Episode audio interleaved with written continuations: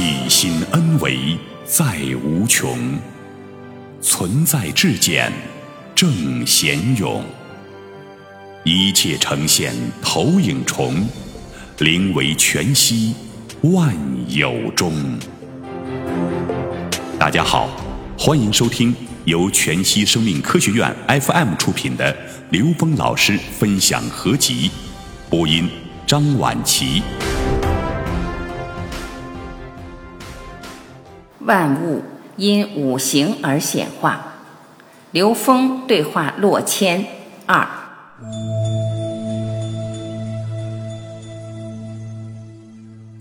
洛谦，刚才刘峰老师讲了一句非常重要的话，就是一切以阴阳而生，但是以五行而显化。那么我们就需要聊到下一个话题。就是当我们找到了一种类似整个宇宙源代码的这样一个系统，也许它可以解释整个宇宙。那么我们这个大千世界如此的纷繁复杂，如此多的显化的三维世界的像，这些像跟高维或者说跟源代码的对接对应系统，这就是我们要突破的。在过去这些年，我们要做一些全息五行学的文化的传播，包括一些教学。所以，我们首先遇到的第一个难题就是，我们要突破的是思维方式和学习方法。如果我们现在可以找到阴阳以及我们祖先留下的智慧系统、五行的系统来解释宇宙，那么从这个源头和我们的三维现实世界，它是怎么对应的呢？我们怎么跟别人去解释这样的对应系统？这就是我们要突破的。所以其中有两个关键词，一个叫做一一对应，还是一对无穷。一一对应的意思就是我告诉你这是苹果，这是香蕉，你一听就懂了。基本上你一辈子不会再错，也不会忘了。但是如果我告诉你这个能量结构，它代表一个苹果，可以代表一张桌子，可以代表一个水杯，可以代表一个人的性格，可以代表一栋楼，然后你就会发现，它可以代表那么多东西，还是无穷无尽的。我听了等于没听一样，因为我无法对应。如果这是苹果，这是香蕉，我就记住了。但是你说这可以是一切，我记不住。因为我们习惯的在这些年接受这种西方式的思维和逻辑以及学习方法，我们是要一一对应以及数据积累。但是这种一对无穷的方式，如果不进行调整，如果没有这种思维方式，我们就很难理解这样的系统。这是我们遇到的一个难点。也正因为如此，我们在不断的尝试探索当中，我们也找到了一个非常好的方法。就是它可以瞬间解决、解释一切的方法。为什么？因为如果一一对应，你多久才能把这个世界说完？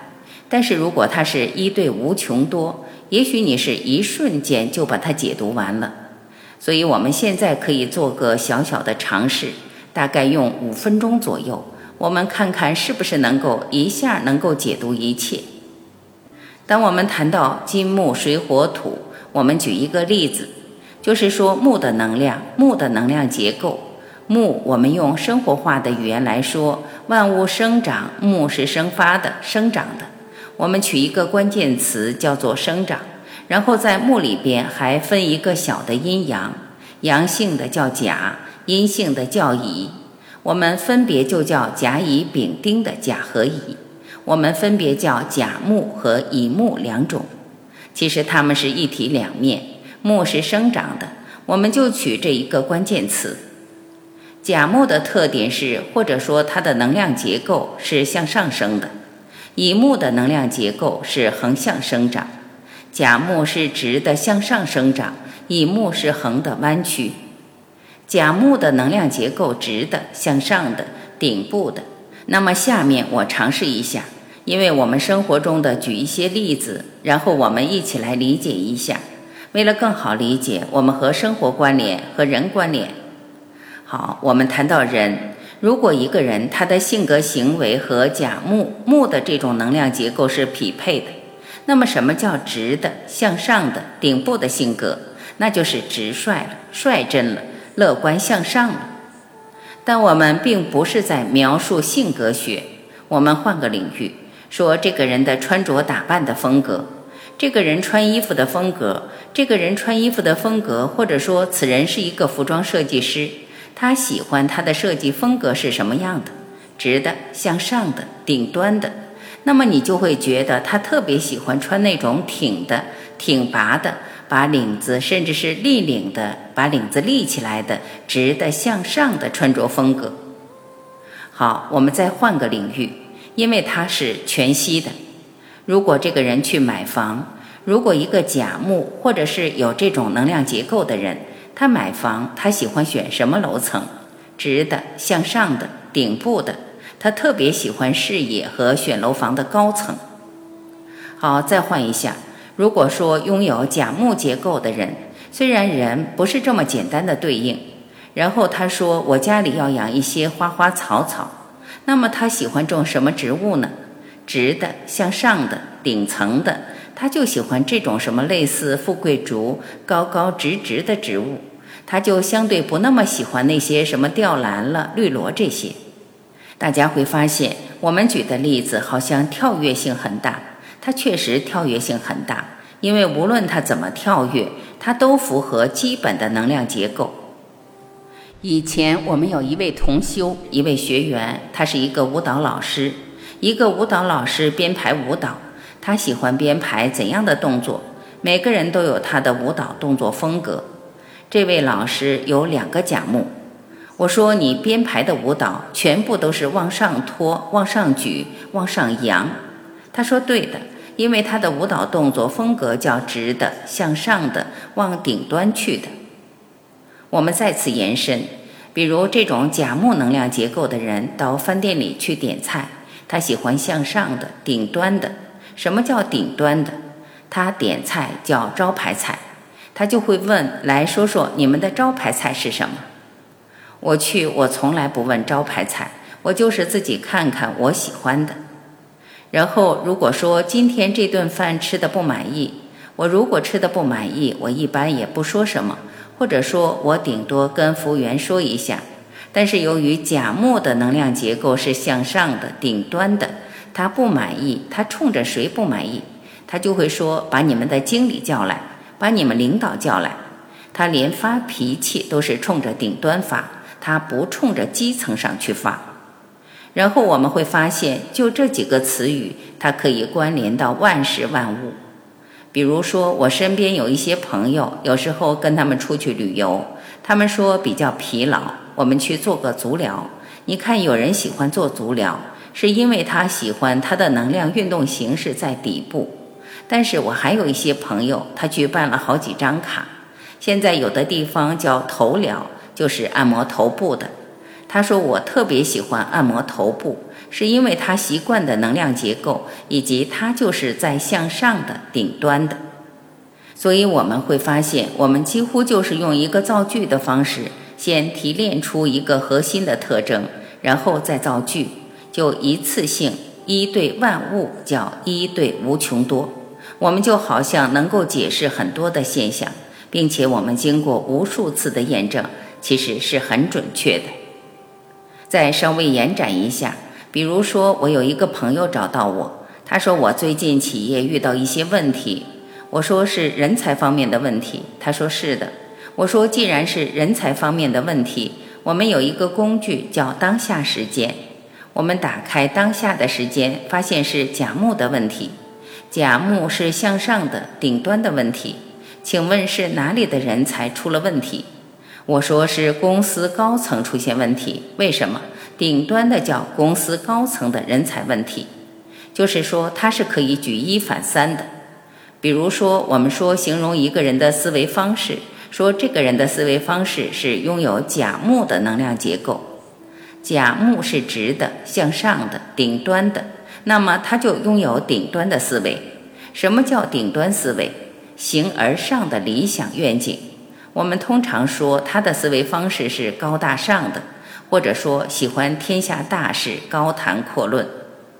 我们最后举个例子，为了能够联系到古代，我们讲一个现代人不怎么遇到的例子。比如说，我们会发现很有趣，古时候的军事家带兵打仗，有些人熟读兵书，但是他没有太多的实战经验。但是西方人就不大好理解，你都没打过仗，你怎么能带兵呢？但是你会发现，古人有很多的方法和法门来制定作战策略。比如说，你看古人打仗特别讲究时间、空间。如果说我们回忆刚才我们说木分阴阳，甲木的能量结构叫做直的、向上的、头部的、顶端的；乙木的能量特点叫弯曲的、横向的。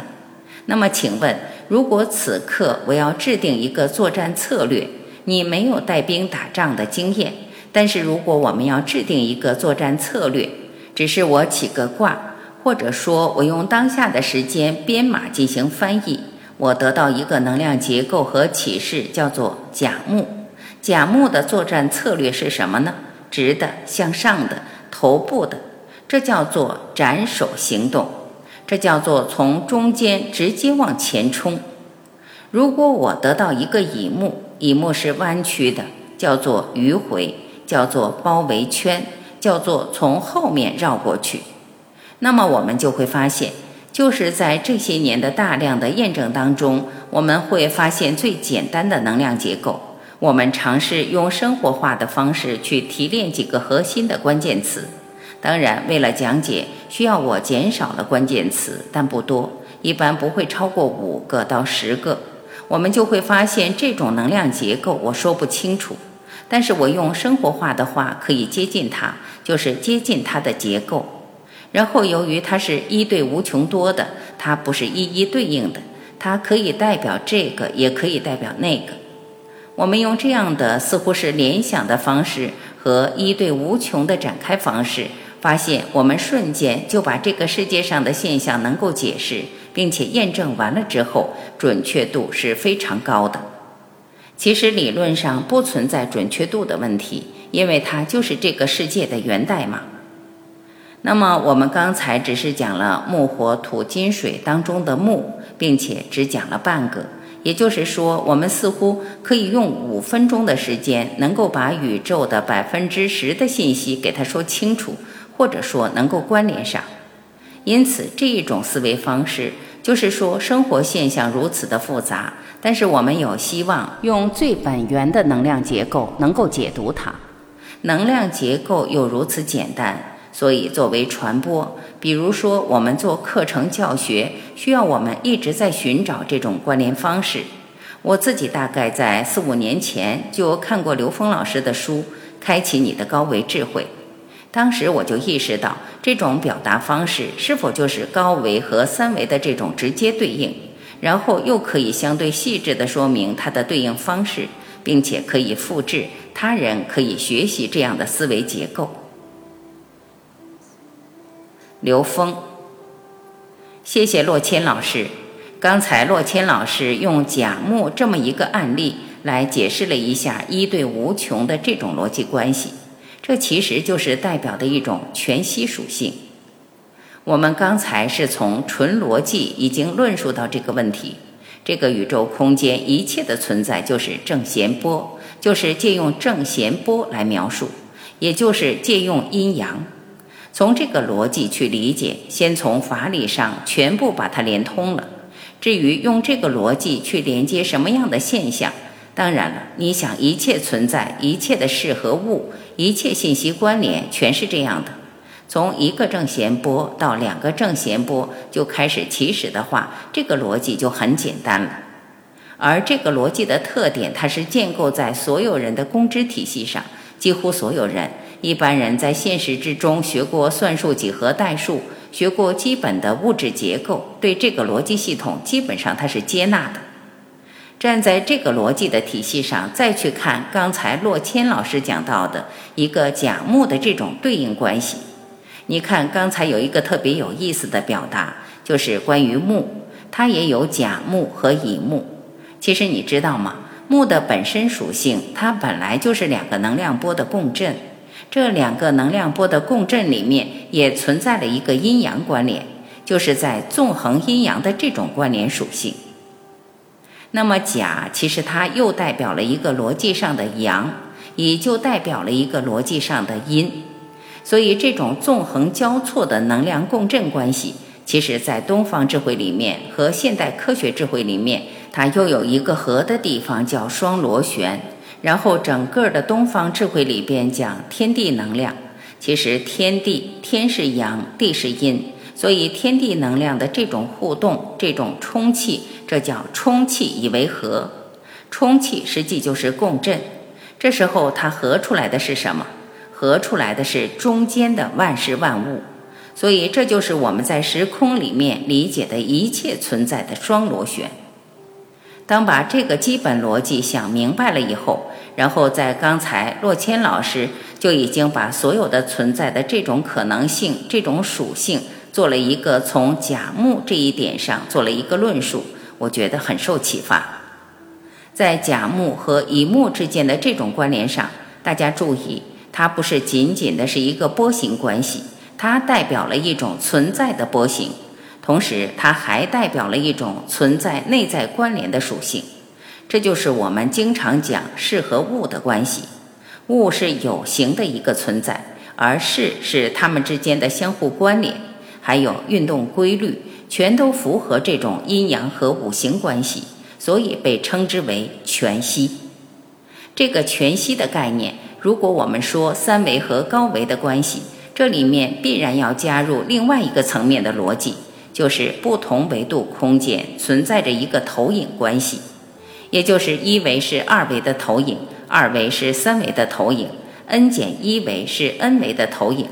这样的话，把它放进来的时候，我们很容易理解投影源对于投影像之间的关系。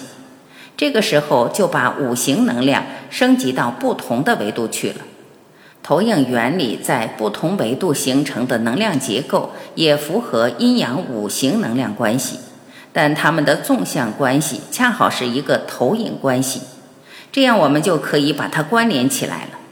这种关联方便我们去理解整个时空能量里边，它不仅仅是 n 维宇宙和三维的关系。它是所有维度宇宙之间的一种纵向关联，而通过阴阳的这种能量的叠加，对所有的不同层次宇宙的这种横向能量关系，也能够清晰地表达出来了。所以这样的话，纵横能量用这个借用，它比较容易帮助我们纵向是投影，横向是能量波的叠加，很容易理解了。洛谦老师在过去的这些实践里面找到了这种阴阳五行和多方面存在之间的这种内在的必然关联。我们又从理论体系上、逻辑上印证了他们这种必然关联，所以就比较有意思。等于一个从理上，一个从事上，从理无碍到事无碍，到理事无碍。最终到事事无碍，这就是我们讲的整个宇宙的全息体系。